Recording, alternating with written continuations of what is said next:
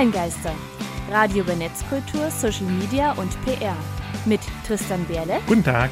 und Christian Alner. Willkommen.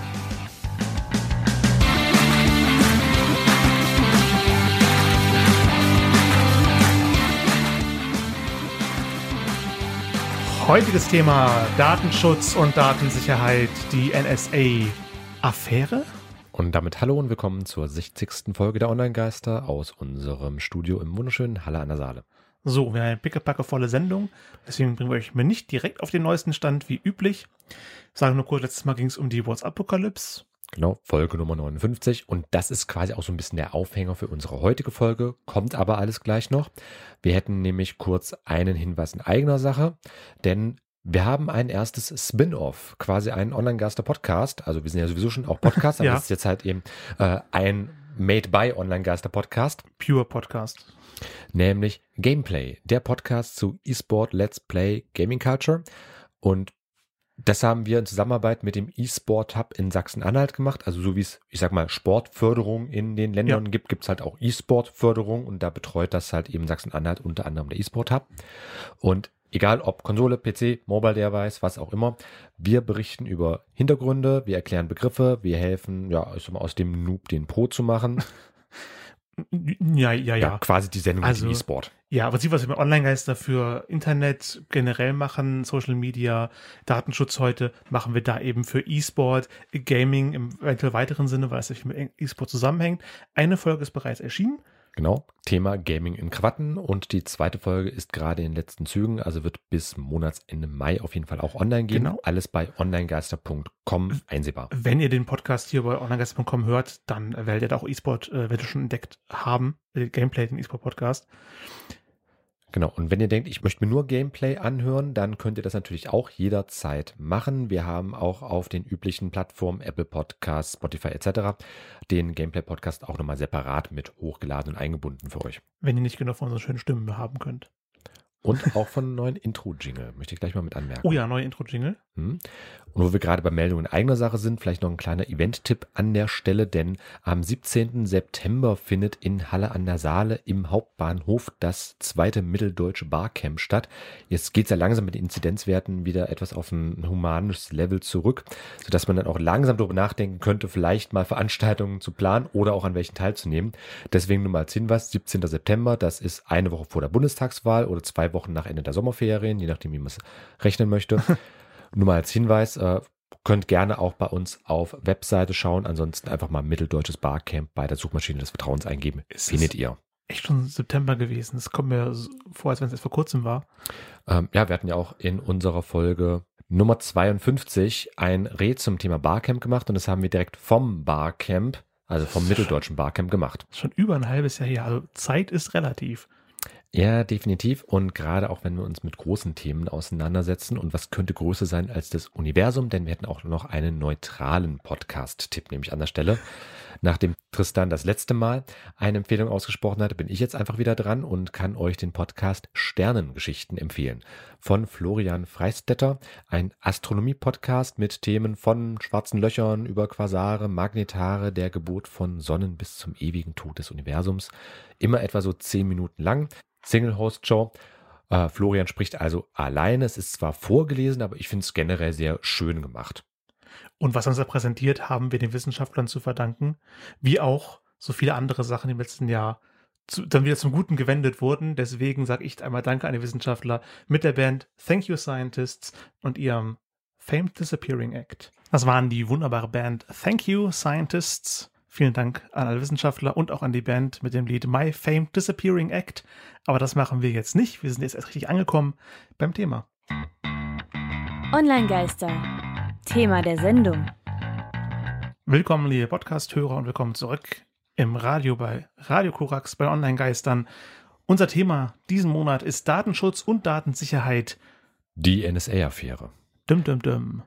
Hat so ein bisschen was im Anklang, zwar wie eine Dokumentation, aber einfach, weil wir gemerkt haben, so im Kontext mit Datenschutz, Datensicherheit, es ist durchaus ein immer noch relevantes Thema, auch wenn es 2013, also zum Aufnahmezeitpunkt, äh, schon acht Jahre her ist, heißt nicht, dass es an Aktualität und auch vor allem an Relevanz verloren Auf, hätte. auf keinen Fall. Also damals Diskussion losgetreten und die jetzt immer noch läuft. Ja, nur momentan halt äh, ohne gewaltiges mediales Interesse, aber das wollen wir dann ein bisschen ändern. Ja, ist noch andere wichtige Sachen gerade in den Medien. Und wie immer geben wir zu unserem Thema dann auch nochmal drei Kurzhinweise. Wir geben immer einen ersten Impuls zum Thema. Für Feedback sind wir auch immer erreichbar und alle Infos zur Sendung findet ihr bei onlinegeister.com und bei socialmediastatistik.de. Genau. Letzten Monat, letzte Folge war es ja haupt auch mit Thema Datenschutz eben wegen der WhatsApp AGB-Änderung. Und die ja wieder für ein, für ein bisschen Diskussion gesorgt hat, eben weil Datenschutz ja ein wichtiges Thema ist. Genau. Alle Details dazu finden Sie sich bei Online-Gast in der Folge Nummer 59. Und warum wollen wir überhaupt über Datenschutz sprechen? Warum ist es eigentlich wichtig? Zum einen, ich habe so einen kleinen Rant in der letzten Folge schon dazu gemacht und da habe ich mir einfach gedacht, komm, es bietet sich an, wir sprechen darüber, warum es überhaupt erstmal datenschutzrelevant. Und da würden wir auch nochmal ganz konkret ansetzen wollen bei der Datenschutzgrundverordnung, der DSGVO, die seit 2018 ja mit gilt. Und zu dem Thema Datenschutz an sich hatten wir ja auch schon ein paar Folgen gemacht. Einige. Nummer 8, Nummer 19, dann die Doppelfolge zur DSGVO vor drei Jahren, 24 und 25. Countdown. Countdown zur DSGVO und ja. eben quasi auch letzte Folge, ähm, als es wegen WhatsApp nochmal Thema war. Kurzer Disclaimer an der Stelle, ich bin pro DSGVO heute für unsere kleine interne Diskussion und wir haben uns da auch ein paar Materialien für auch Kontrasichtweise mit rausgesucht, unter anderem Bitkom, das ist der größte deutsche IT-Branchenverband. Die haben jetzt zum Ausstrahlungszeitpunkt im Mai 2021 eine Pressemitteilung rausgegeben, dass die halt eben Bilanz ziehen zu drei Jahren DSGVO. Also seit drei Jahren, genau gesagt am 25. Mai 2018. Wir hatten ja am 24. Ja. unsere Countdown to DSGVO-Folge gemacht. Hast du mal nachgeguckt oder weißt du auf den Tag genau? Das weiß ich auf den Tag genau, weil es halt eben wirklich genau einen okay. Tag vorher war. 19 Uhr, so quasi das der Silvesterabend, so was in diese Richtung. Da gibt's halt eben auch äh, die Aussage vom Bitkom-Präsidenten, wie er halt eben ähm, die Wirkung von Datenschutz, beziehungsweise auch von der DSGVO generell einfach so den Status quo bewertet. Zitat.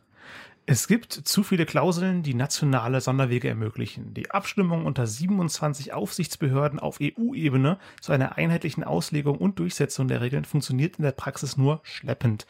Und allein in Deutschland sind 18 Aufsichtsbehörden mit einer häufig unterschiedlichen Auslegung der DSGVO mit der Umsetzung befasst. Diese regionale Kirchturmpolitik im Datenschutz muss beendet, die Datenschutzaufsicht muss neu geordnet werden. Zitat Ende. Das sagt äh, der Bitkom an der Stelle, genauer gesagt in dem Fall der Bitkom-Präsident, Herr Berg. Ähm, es wird aber auch nochmal am Anfang so ein bisschen zum, zur Feigenblattwahrung gesagt, Datenschutzregeln europäisch zu vereinheitlichen war und ist die richtige Entscheidung. Danach wird aber wirklich auf einem seitenlangen Rant sich eigentlich nur darüber beschwert. Da gibt es auch nochmal eine andere Stelle, wo sich auf äh, konkret aktuelle Situationen Bezug genommen wird. Die Corona-Pandemie hat gezeigt, dass die DSGVO in der Praxis zu oft versagt. Und da hatte man am Ende auch nochmal eine kleine Infografik mit angestoßen, äh, wo vor allem auch der Part, ähm, ich sag mal, im Fokus gerückt wird, halt eben, was ist aus Ihrer Sicht die größte Hürde für den Einsatz neuer Technologien in Ihrem Unternehmen? Und bei der Antwort wurde dann äh, angegeben Anforderungen an den Datenschutz, in dem Fall rausgesucht und da hat sich halt eben im Lauf der Jahre von 2016 beginnend, 2017, 18 und so weiter, haben sich da die Werte einfach nur erhöht an der Stelle. Also von 38 Prozent 2016, die gesagt haben, Datenschutz ist eine sehr große Hürde für den Einsatz neuer Technologien in einem Unternehmen, zu 79 Prozent im Jahr 2020. Mhm. Gut, ist auf jeden Fall eine Erhöhung. Gestehe ich komplett mit ein.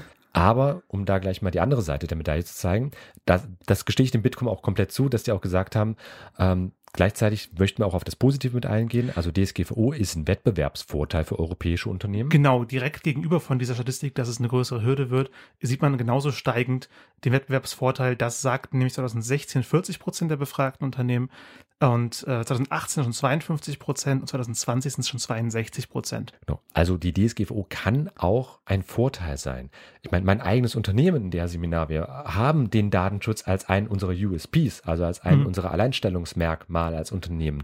Und da gibt es auch verschiedene andere, die auch in so eine ähnliche ähm, Richtung schießen, was jetzt halt eben den Mehrwert von Datenschutz angeht. Das kann ein Mehrwert sein. Es muss nicht unbedingt, es kommt immer auch auf Sichtweise natürlich an. Aber ich habe ja gesagt, ich vertrete heute die reine Pro-Meinung, warum Datenschutz etwas Gutes ist und sage da nämlich auch gleich entkräftend zu dieser Pressemitteilung, Datenschutz soll auch an vielen Stellen unangenehm sein für solche Unternehmen. Ähm, es soll auch manchmal eine leichte Hinderung sein, weil es am Ende beim Datenschutz um Menschenrecht geht. Und häufig war schon in der Historie Menschenrecht, was wir halt heute als Menschenrecht verstehen, äh, für viele Leute quasi lästig gewesen.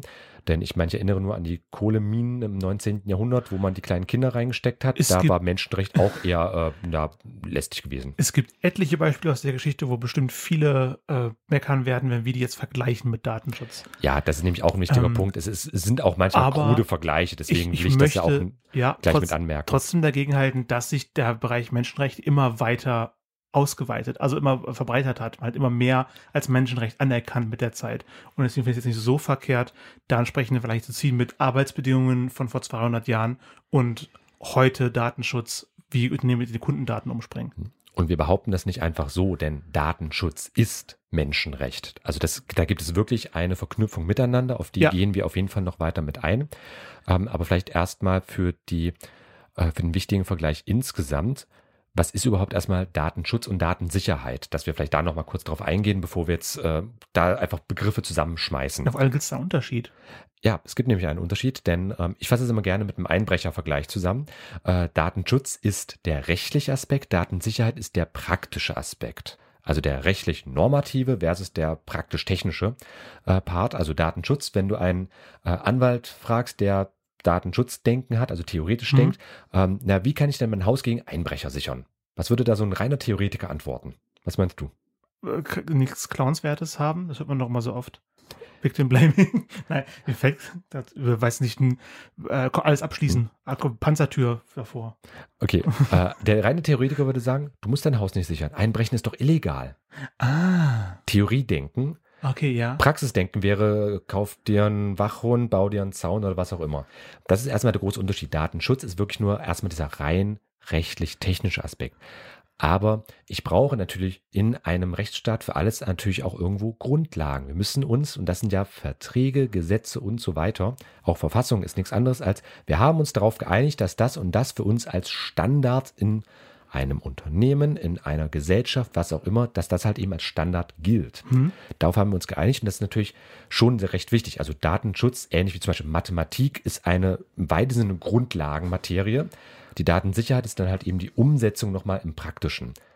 Und deswegen gibt es auf der einen Seite zum Beispiel Datenschutzbeauftragte, es gibt aber auch Datensicherheitsbeauftragte. Die werden auch gerne englisch IT Security Manager genannt. Ist das dann sowas wie mit Ethik und Moral?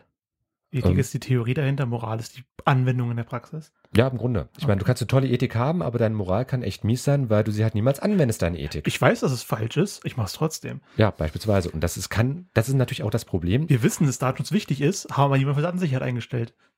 Mhm. Äh, Nee, nee, also an der Stelle kann man sagen, die Datensicherheit soll natürlich den Datenschutz auch mit umsetzen. Also Ja. das ist natürlich die schön, das ist jetzt schön idealisiert betrachtet. Klar, in der Praxis wird es manchmal anders aussehen. Aber deswegen sage ich halt auch, äh, wenn jetzt wie vom Bitkom zum Beispiel diese Kritik kommt mit zu viele Köche verderben den Brei, darauf läuft es effektiv hinaus. Mhm. Und so nach Motto, der Datenschutz will immer nur meckern und sonst wie. Ähm, nee, das ist dann einfach die schlechte praktische Umsetzung in dem Fall. Und ich meine, ja klar, es gibt 27 Aufsichtsbehörden in der Europäischen Union eben für alle Mitgliedsländer. Und in Deutschland allein eben diese 18, weil Datenschutz in Deutschland ist auch historisch bedingt Ländersache. Das heißt, jedes Bundesland bestimmt natürlich, aber man koordiniert sich auch. Das hat auch durchaus logische Hintergründe. Stichwort Nazis, Zweiter Weltkrieg, zentralisierter Staat, äh, wo man halt sich gesagt hatte, vielleicht ist es besser, wenn wir das dezentral angehen. Ist ja auch eine der Grundideen des Internets, dezentral die Dinge Mhm. zu machen. Und klar kann es in der Praxis äh, sich auch negativ äußern. Ich meine, habt mal eine Schulklasse von 27 Leuten äh, und versucht da mal eine gemeinsame Fahrtrichtung hinzubekommen. Das ist da schon eine Herausforderung. Und das halt eben auf staatlicher Ebene zu machen, da ist es eigentlich schon ein Wunder, wie, dass die EU halbwegs funktioniert, wenn man sich das mal im Hinterkopf behält. Und beim Datenschutz, der soll ja an vielen Stellen eben auch unbequem sein. Denn am Ende, wenn ein Staat zum Beispiel sagt, hier, ich möchte für Sicherheit sorgen, egal was für eine Regierungsform man da hat, ich möchte für Sicherheit sorgen, heißt es natürlich an vielen Stellen auch, ich möchte meine Bürger überwachen. Denn Vertrauen ist gut, Kontrolle ist besser. Und genau da soll ja eben der Datenschutz schützen. Hm. Vielleicht nochmal ein bisschen grundlegender, weil wir haben jetzt sehr viel über das Drumherum gesprochen, um uns auch vorstellen, was da eigentlich passiert ist. Also du beschäftigst dich damit ja fast täglich? Also quasi beruflichen Ähm, Datenschutz und ja, der also DSGVO in dem Sinne auch? Ja, äh, für volle Transparenz, ich bin ja selbst auch als externer betrieblicher Datenschutzbeauftragter tätig. Also ich habe das natürlich schon irgendwo im Beruf mit Du hast schon dabei. immer Interesse daran, dass Daten geschützt werden, ne? Das sieht man, da du vor Vorbelastung. Ja, ich habe ja auch äh, vorgesagt für Disclaimer, ich Ja. bin heute komplett pro. Ja, nee, genau, das auch. Ähm, weil nur, äh, wiss, wissen denn viele Leute noch, was, was genau passiert ist? Also für viele kam es wahrscheinlich erst mit der Zeit und einige, ich weiß nicht, jetzt wer uns alles äh, zuhört, äh, könnt ihr mal antworten, wie sich jetzt in den letzten drei Jahren für euch die DSGVO bemerkbar gemacht hat. Aber ich glaube, das ähm, relevanteste, was dem meisten Normalbürger passiert ist, der normalerweise nicht so viel mit Datenschutz arbeitet, dass Unternehmen nicht mehr einfach so die Daten am Telefon sagen. Wenn du irgendwo anrufst im Kundenservice, dann musst du denen deine Daten nochmal sagen zum Abgleichen. Die werden dir nichts sagen von sich aus, was sie von dir gespeichert haben, damit nicht irgendein Wildfremder angreifen kann, äh, angreifen, anrufen kann äh, und deine Daten erfragt. Dann, äh, wenn man Internet surft, wird man natürlich schon vorher, gab es schon EU-Richtlinien zu Cookies ankreuzen und akzeptieren. Die sind jetzt noch ausführlicher, noch größer geworden. Man kann auf jeder Webseite anzeigen lassen, welche Daten von einem gesammelt werden, wenn man sich die Mühe macht und durch die entsprechend das Kleingedruckte durchklickt. Und dir ist noch was beim Friseur begegnet, das wusste ich nicht, weil ich seit sechs Jahren nicht mehr da gewesen bin. Hm, Dass ich so ziemlich kurz nach der DSGVO einen Friseurtermin hatte und da dann wirklich eine Datenschutzerklärung unterschreiben musste, dass halt eben der Friseur nicht mehr die Haare schneiden darf, aber halt eben, dass er quasi halt eben meine Daten verarbeiten darf im Sinne von äh, Kundenkartei, im Sinne von welchen Haarschnitt möchte ich und sowas. Du hast unterschrieben, dass der Friseur dir nicht die Haare schneiden darf. Nee, ich habe unterschrieben, dass halt eben der Friseur sich das quasi merken darf. Da muss ich aber auch gleich anmerken, da gab es auch so äh, Horrorbeispiele von irgendwie einem Bäcker in Berlin, der äh, gesagt hat, ich darf mir ja nicht mal mehr merken, was meine Kunden sich wünschen und sowas. Da sage ich wirklich dazu, das ist arg übertrieben. Das ist dann wirklich, wenn man es wortgetreu liest, das eine oder andere. Das ist so wie, kann, wenn du irgendeine religiöse Schrift wortgetreu liest, da- das sorgt halt auch einfach für äh, Konfliktpotenzial. Siehe 30-jähriger Krieg. Vergleichst du gerade DSGVO mit einer religiösen Schrift? Für einige kann, können Gesetze eine quasi religiöse Schrift sein. Hast du dir schon mal bei Kleingartenvereinen die Satzungen Ja. angeschaut? Ich, meine, ich ich, nicht, übertreibe jetzt. Ich übertreibe jetzt arg. Also das sei auch noch mit angemerkt. Äh, das sind jetzt auch wirklich Vergleiche, die vielleicht teilweise nicht verglichen werden sollten. Ähm, aber es ist halt einfach dieser Punkt, man sollte sowieso Sachen niemals exakt genauso lesen, denn am Ende geht es ja immer um das, was man aussagen möchte damit, dass man halt eben unterscheiden sollte zwischen dem wirklich wortgetreuen Lesen und dem Geist des geschriebenen Erfassen lesen. Okay, du bist jetzt eingestiegen mit, du bist komplett pro, also alles, was die Bitkom als äh, Kritik anbringt, da sagst du, das ist keine echte Kritik oder das ist, ist vernachlässigbar. Also ich sag mal so halb. Also klar, es ist natürlich schon in der Praxis ein Problem, dass äh, vielfach halt eben unterschiedliches ausgesagt wird. Aber das ist halt eben immer das Problem, wenn du halt eben viele Akteure hast, viele Köche verderben den Brei. Es ist ein Problem. Ähm, das kann ich schon sagen. Also da sollte mehr Koordination erfolgen. Aber ich meine, wir haben ähnliche Probleme in anderen Bereichen, wenn du halt eben äh, viele, viele kleine äh, Organisationen hast, die sich irgendwie koordinieren müssen. Das klappt immer nur so halb und halb. Also es ist weniger ein Problem des Datenschutzes als eher ein äh, Problem der Verwaltung an sich und der menschlichen Organisation. Da würde ich einfach Vorschlag bringen, reißen wir die Grenzen nieder, sorgen wir dafür, dass es diese Grenzen nicht mehr gibt und alle nur zusammenarbeiten können. Und Miracle of Sound hat dazu ein wunderschönes Lied geschrieben, Breaking Down the Borders.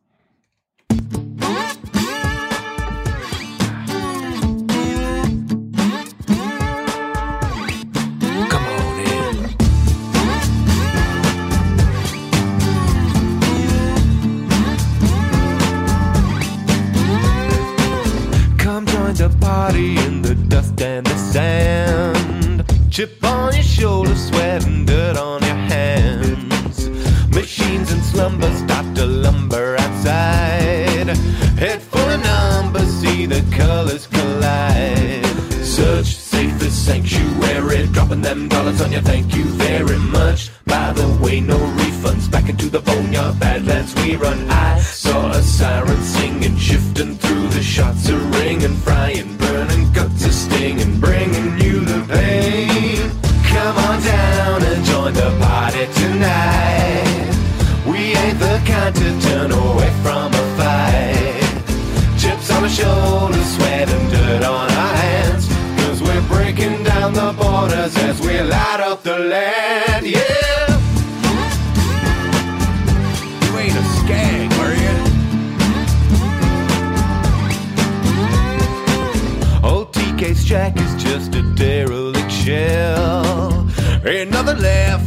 But his notes and the smell.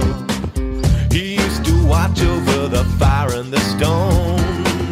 Fan fiction told me that he died all alone. Splash, bang, so corrosive. Don't get close if it's explosive. Flash, gang, caustic crew. Simmer and smoke in electric blue.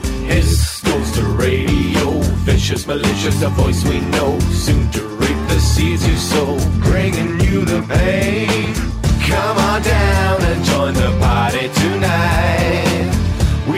The kind to turn away from a fight. Chips on our shoulders, sweat and dirt on our hands.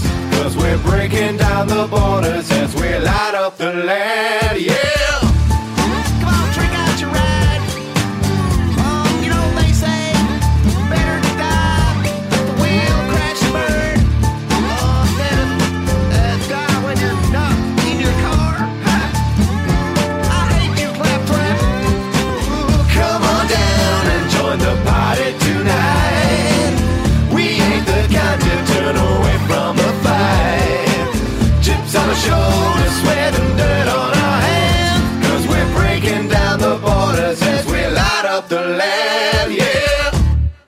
Breaking Down the Borders von Miracle of Sound. Wir kommen alle zusammen und machen komplett grenzenlos eine Riesenparty. War das die DSGVO? Wir kommen alle. Eine große Party war wahrscheinlich nicht. Aber die DSGVO kann man durchaus als Erfolgsstory bezeichnen an der Stelle. Denn auch wenn man durchaus meckern kann, aber vielleicht ist es auch, das muss man immer im Hinterkopf behalten, meckern auf hohem Niveau, was wir betreiben. Äh, denn blickt man mal international und da kann man sagen, es gibt viele Länder, die haben sich an der DSGVO orientiert. Also die DSGVO ist da in dem Fall ein Vorbild. Denn Länder und Staaten außerhalb der Europäischen Union haben in den letzten drei Jahren eigene Datenschutzgesetze erlassen oder Gesetze reformiert und sich dabei explizit an der DSGVO orientiert. Äh, wir haben hier eine kleine Infografik mit einer Weltkarte äh, nett zur Verfügung gestellt von socialmediastatistik.de. Genau, kann man wunderschön eingefärbt erkennen. Japan, Australien, Südafrika, Brasilien und in Nordamerika Kalifornien. Nicht die ganze USA, nur Kalifornien. Genau. Wobei man auch sagen muss, es ist so selbes Prinzip wie in Deutschland, wenn dann ein Bundesland irgendwas macht. Am Ende gilt natürlich das Bundesrecht. Also Kalifornien ist vielleicht halbwegs sicher, aber es gibt trotzdem noch Bundesgesetze, die halt äh, dafür sorgen, dass beispielsweise äh, NSA, Geheimdienste, US-Behörden halt eben jederzeit auf personenbezogene Daten Ja. zugreifen können. Ich meine, sonst hätten wir ein Problem definitiv weniger. Die meisten für uns relevanten, zum Beispiel Social Media, generell Cloud-Online-Dienste kommen ja aus Kalifornien, beziehungsweise haben dort ihren Hauptsitz. Und nur weil die Länder sich die DSGVO als Vorbild nehmen, heißt es nicht, dass natürlich ähm, das eine gute Umsetzung sein muss. Generell aber, wie ist es überhaupt mit der DSGVO? Also die ist international im Grunde eigentlich mit das beste Datenschutzgesetz, was es überhaupt gibt. Das kann man diskutieren, kann man auch gerne kritisieren. Das lasse ich jetzt mal einfach als Statement so stehen. Gibt es irgendwelche offiziellen Stellen, die das genauso sagen? Das wäre, glaube ich, sehr arrogant, das von sich selbst zu behaupten. Von das selbst, ist jetzt ja, aber ich Statement meine- meinerseits. Also einfach der Erfolg Okay. der DSGVO spricht durchaus für sich und wir meckern zwar gerne, auch gerade hier im Land, dass sich dann Leute drüber schweren, boah, jetzt muss ich ja plötzlich Selbstentscheidungen treffen, die werden mir nicht mehr abgenommen mit Datenschutz und sowas.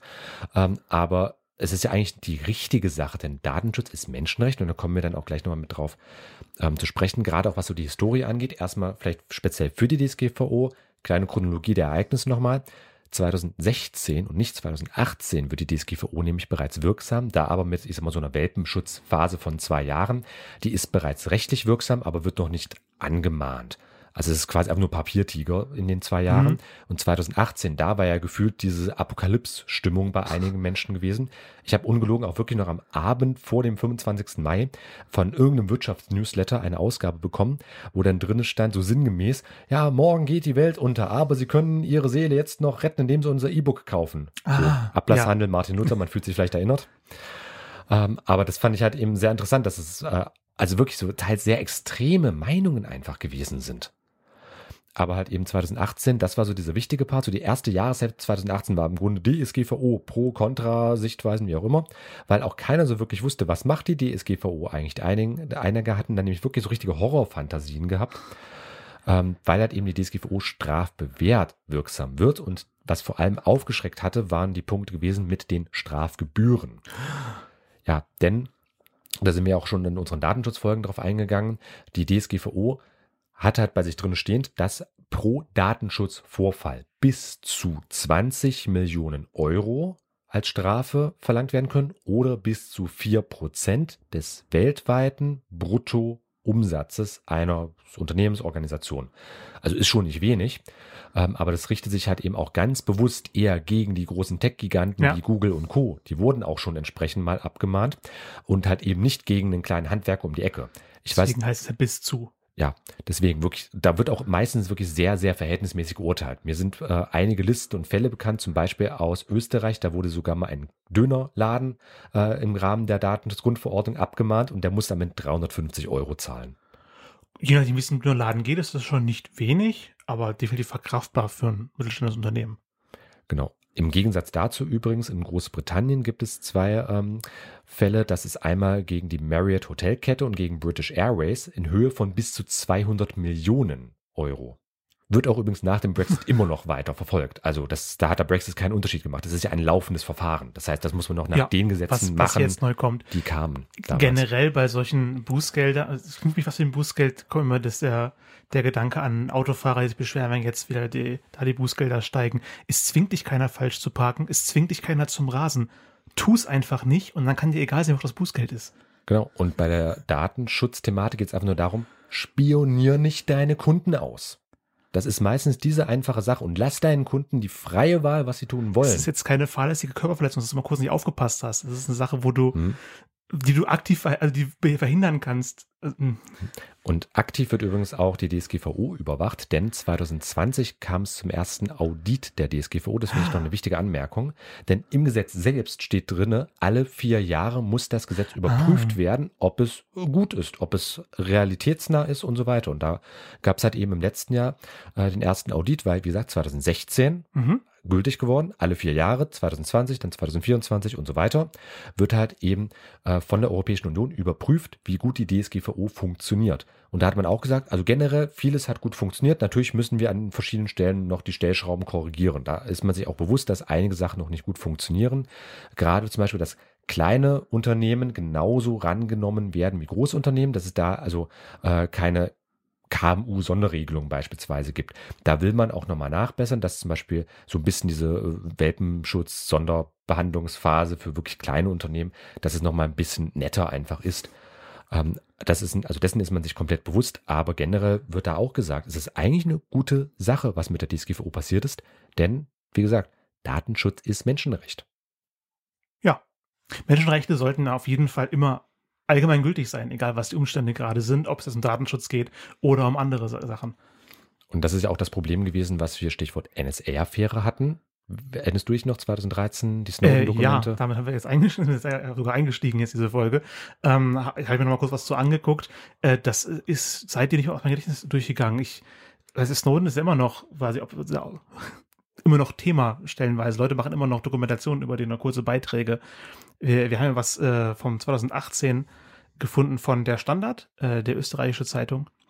Und die fasst so die Kernereignisse der NSA-Affäre so, so zusammen. 2013 fliegt er von Hawaii nach Hongkong. Im Gepäck hat er Kopien tausender vertraulicher Dokumente. Am 1. Juni trifft er dort auf zwei Guardian-Journalisten und eine Dokumentarfilmregisseurin. Er vertraut sich ihnen an. Am 5. Juni 2013 erscheint der erste Artikel im Guardian. Tags darauf folgt ein Artikel in der Washington Post. Langsam wird die Dimension des Leaks spürbar, genauso wie das Ausmaß, in dem der US-Militärgeheimdienst die Weltbevölkerung überwacht. Die NSA hat weltweit Hunderttausende Computer gehackt, überall Ortungsdaten, SMS und Adressbücher abgesaugt und Dutzende internationale Spitzenpolitiker überwacht. Und er, der diese Daten weitergegeben hat, ist Edward Snowden, ehemaliger Mitarbeiter der CIA und auch der NSA. Und ja, bis heute ja im Exil in Russland sitzend und ähm, wurde zwar auch, das habe ich selbst bei der Recherche dann herausgefunden, im letzten Jahr vom US-Berufungsgericht, einem Gericht auf Bundesebene, äh, wurde er sogar bestätigt in seiner Aussage, denn äh, die haben halt gesagt, das US-Berufungsgericht, die NSA-Überwachung war illegal gewesen. Also erstmal Statement für sich. Wir verlinken euch äh, Info dazu und auch zu zwei sehr interessanten Beiträgen der Bundeszentrale für politische Bildung, die sich mit der NSA-Affäre und dem sogenannten Echelon-Projekt, das ist so ein Abhörsystem, was halt die Ja. Geheimdienste in Großbritannien, USA etc. verwendet haben. Und auch ähm, vielleicht nochmal kurz als Schlagwort darin geworfen, die sogenannten Five Eyes, also fünf Geheimdienste in USA, Kanada, Großbritannien, Australien und Neuseeland, die seit dem Zweiten Weltkrieg, das war damals noch im Rahmen des Kalten Kriegs gewesen, halt eben eine Kooperation laufen haben, um halt eben Dateien und Daten, Informationen halt miteinander auszutauschen. Und wo es halt eben auch Drittpartner gibt, wie zum Beispiel Frankreich, auch Deutschland, denn wir hatten ja im Zuge der NSA-Affäre auch die BND-Affäre gehabt. Und da hatte auch der BND, der NSA-Untersuchungsausschuss im Deutschen Bundestag, der sich auch mit der BND-Affäre auseinandergesetzt hat, die haben auch einige Jahre, ich glaube, das muss irgendwann 2015, 17 gewesen sein, müsste ich nochmal genau nachschauen fürs Datum, aber da hat auch der NSA-Untersuchungsausschuss gesagt, dass der BND, Zitat, Landesverrat begangen hat. Indem er halt mit der NSA zusammengearbeitet hat, nachdem äh, 2008 war das nämlich gewesen, diese offizielle Kooperation bereits beendet wurde. Also es gab eine offizielle Geheimdienstkooperation, das war von den Staaten alles gebilligt, aber danach wurde die noch weitergeführt und das ist eigentlich so der eigentliche Kern des Problems. Also erstmal die Überwachung sowieso und dann auch dieses illegale Weiterführen des Ganzen und weswegen das halt eben auch einfach ich sag's mal, der Scheiß ist, äh, können wir auf das Jahr 1983 nämlich zurückverfolgen. Ist jetzt ein bisschen Zeitsprung. Da gab es in der alten Bundesrepublik nämlich das sogenannte Volkszählungsurteil. Ein paar ältere erinnern sich vielleicht daran, das ist durch so ein Schlagwort, was dem einen oder anderen bekannt sein könnte. Da ging es eben um eine Volkszählung in der Bundesrepublik. Da gab es viel, viel Beschwerde dagegen, weil halt eben auch alle möglichen Daten erfragt werden sollten, was die Leute nicht wollten, eben Recht auf Privatsphäre. Und da hat das Bundesverfassungsgericht dann das sogenannte Recht auf informationelle Selbstbestimmung erlassen. Und das ist unsere Grundlage für den heutigen Datenschutz. Das Recht auf informationelle Selbstbestimmung, sperriger Name, ich weiß. Wer weiß was über mich? Genau. Also in dem Fall geht es konkret darum, dass das Recht halt eben sagt, informationelle Selbstbestimmung kann man sich zusammen Ja. erzählen, worum es da gehen soll. Na, ich bestimme selbst, welche Informationen über mich preisgegeben werden und an wen. Wer Genau. weiß was über mich. Genau. Also dieses Recht auf informationelle Selbstbestimmung, ich sage es einfach nochmal, weil es so schön ist, äh, ist im Grunde unser Datenschutzgrundrecht. Das steht nirgendwo im Grundgesetz drinne, aber das hat ähm, das Bundesverfassungsgericht gesagt, entsteht aus den ersten beiden Grundgesetzartikeln. Artikel 1 Grundgesetz, Die Würde des Menschen ist unantastbar. Sie ehren und schützen ist äh, Hauptziel aller staatlichen Gewalt. Ja, der erste Satz war Die eigentlich vor zweite allem der Hälfte wichtige. durcheinander, aber im Prinzip ist es das. Und der zweite Artikel Grundgesetz ist die allgemeine Handlungsfreiheit. Also im ersten Artikel ist meine Würde als Mensch unantastbar und zu der Würde des Menschen gehören auch die Informationen über einen Menschen. Und im zweiten Artikel Grundgesetz geht es einfach nur darum, ich als Mensch bin frei. Also auch frei in meinem Tun. Also auch frei darin, wem ich welche Informationen gebe. Jetzt bin ich hier beim, beim Kant-Seminar und aus diesen beiden ersten Artikeln kann man sich quasi rein logisch herleiten, dass es in informationaler Selbstbestimmung gültig ist. Genau. Wunderbar. Hat sich Philosophiestudium drei Semester auch ausgezahlt. Und das ist auch die schöne Kombination, weswegen viele Juristen auch irgendwo verkappte Philosophen sind. Aber das hat eben dieses, dieser ganz, ganz wichtige Aspekt. Also das Recht auf informationelle Selbstbestimmung, unser Datenschutzgrundrecht in Deutschland. Und daraus äh, ergibt sich dann halt eben auch der Inhalt der Datenschutzgrundverordnung, weil da zum Beispiel auch die Deutschen in der Europäischen Union sehr aktiv mitgeschrieben haben. Und das eine kommt halt eben aus dem anderen. Vielleicht einmal mal für kleine, äh, kleine Geschichtsstunde, bisschen Hintergrund. Das lässt sich auch alles noch viel, viel weiter zurückverfolgen, historisch zumindest. Äh, siehe Karlsbader Beschlüsse von 1819. Äh, das war deutsche Zensur im ausgehenden napoleonischen Zeitalter, also Restaurationsphase, alles wieder zurück auf Anfang vor der französischen Revolution. Äh, und da ist zum Beispiel auch das Lied Die Gedanken sind frei entstanden, weil zu der Zeit wirklich nur noch die Gedanken frei waren. Alles andere wurde zensiert. Genauso auch NS-Zeit 33 bis 45, DDR-Spionage 49 bis 90. Wir haben genügend Beispiele auch aus der jüngeren deutschen Geschichte. Weswegen Datenschutz als Teil des Menschenrechts eben, weswegen Datenschutz und Recht auf Privatsphäre eine gute Sache sein kann. Sag ich jetzt, der heute die Pro-Seite vertritt. Da gehe ich äh, an sich erst damit, also vor allem mit der gültigen Herleitung der, des Rechts auf informationelle Selbstbestimmung. Ja. Und alle Leute, die jetzt eine konträre Meinung haben, gerne. Ich bin für alle Diskussionen offen. Meldet euch bei uns. Und wir würden jetzt aber abschließend noch ähm, ein, zwei Tipps einfach mitgeben. Wie kann ich für einen besseren Datenschutz sorgen? Indem ich halt einmal darauf achte, woher kommen eigentlich die Anbieter von zum Beispiel Online-Diensten, die ich verwende. Erstmal generell, innerhalb der Europäischen Union ist alles okay. Da einfach, weil dort Datenschutzgrundverordnung gilt. Das erweitert sich auch noch ein bisschen auf andere Länder, nämlich konkret die Schweiz, Island und Norwegen, weil die Teil des Schengen-Raums sind, also quasi Ehren-EU-Mitglieder. Und dann gibt es auch noch ein paar andere Länder, die mit dazu gehören, unter anderem Genau. Also Andorra, Argentinien, die Färöerinseln. Guernsey, muss ich jetzt zugeben, das kenne ich nicht. bin eine nicht so. Kanalinsel. Also Guernsey, genau wie Jersey und die Isle of Man, das sind Ah, Kanalinseln, die haben einfach so einen Man rechtlichen. Sonderstatus. Jersey dachte ich, kenne ich nur New Jersey.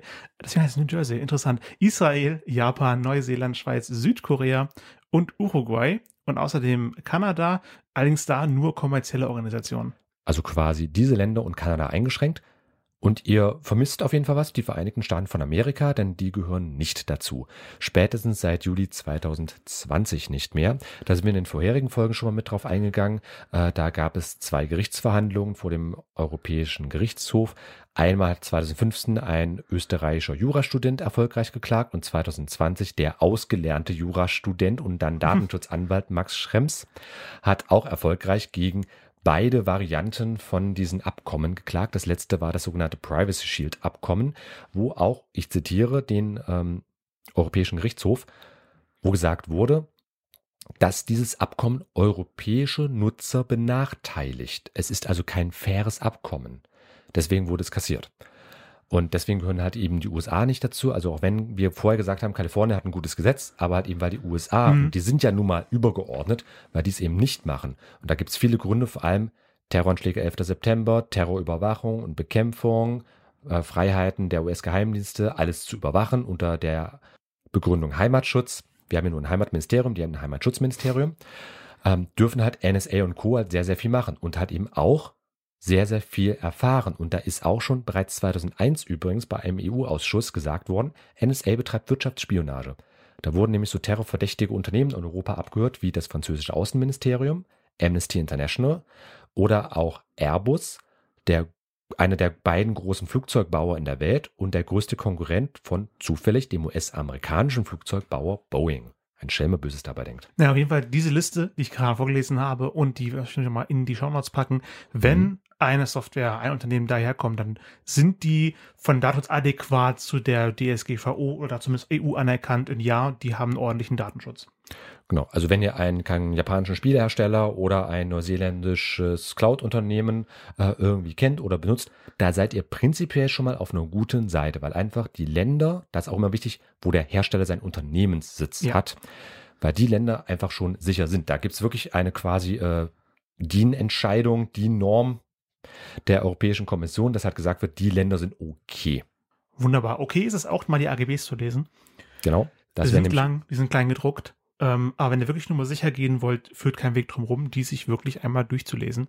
Genau, denn das gilt nämlich vor allem für US-Unternehmen. Ähm, jetzt gilt nämlich äh, die sogenannte Vertragsklausel. Das heißt, auch US-Dienste können sicher sein, wenn es halt eben im Kleingedruckten richtig drinne steht. Und das ist aber auch wieder das Problem, ähm, naja, die praktische Umsetzung des Ganzen hatten wir ja vorhin, Theorie und Praxis. Wunderbar. Nach so viel Tipps und Zeugs und nochmal hier zu, zurechtrücken der NSA-Affäre zu, ähm, und nochmal rekapitulieren der NSA-Affäre und aber den Kopf äh, freikriegen. Und ich habe dafür eine schöne neue Band entdeckt. Äh, sie schreibt sich, wie eine Raupe aussieht. Und hier ist Lied Chairleg Thesis. Die Chairleg Thesis, ein Lied von der Band, die sich Raupe nennt in der jeweiligen Sprache, aber geschrieben mit einem kleinen Ö, großen O, kleinem O, großen O, kleinen O und so weiter. Man findet sie, wir schreiben es euch auch wieder zusammen mit dazu. Spricht sie aber Raupe aus und nicht oh, oh, oh, oh. Aber egal, wir haben viel zu lange über andere Sachen geredet, deswegen sind wir jetzt beim Feedback. Online-Geister. Feedback. Und wir haben hier einen Kommentar rausgesucht von einem unserer Hörer, diesmal Chris, 73, Ausrufezeichen. 73 Fakultät, das ist sehr viel. Steht halt eben. äh, ja, ein Zitat, weil Social Media immer wichtiger wird, ist das der perfekte Podcast, um am Ball zu bleiben. Vielen Dank. Vielen Dank, Chris, für das Feedback. Vielen Dank, genau. Heute ging es um Datenschutz und Datensicherheit, auch ein wichtiger Aspekt von Social Media und den ganzen Plattformen, die es da gibt. Und Shownotes, Infografiken, mehr gibt's monatlich bei uns auch im 2-Minuten-Briefing unter onlinegaster.com slash newsletter. Alle Songs aus der Radiofolge verlinken wir auch immer in unserer privaten Spotify-Playlist. Die verlinken wir die euch ist auch. öffentlich, nicht, ich pflege ich Also, regelmäßig. Ja, unsere öffentliche Liste Dann halt. können auch Podcast-Hörer die Songs nochmal nachhören. Und vielen Dank fürs Zuhören, lieber Zuhörer. Genau, gerade bei diesem auch sehr, sehr wichtigen Thema. Vielleicht hier und da auch manchmal etwas theoretisch dröge für einige, aber es ist einfach, es ist ein scheiß wichtiges Thema, das uns alle angehen sollte. Deswegen vielen, vielen Dank nochmal fürs Zuhören, dass ihr uns auch zugehört habt. Und wenn ihr dazu eine Meinung habt, auch wenn ihr eine andere Meinung habt oder einfach nur sagt, Christian, laber nicht so viel, gerne das Feedback geben dann können wir auch in den Austausch miteinander treten. Ach, Christian, laber nicht so viel, das sage ich immer schon nach jeder Folge. Hey. Christian, habe ich trotzdem sehr gefreut. Das war's für heute. Ja, Tristan hat mich gefreut. Und nächstes Mal geht es dann um? Ein Red zum Homeoffice.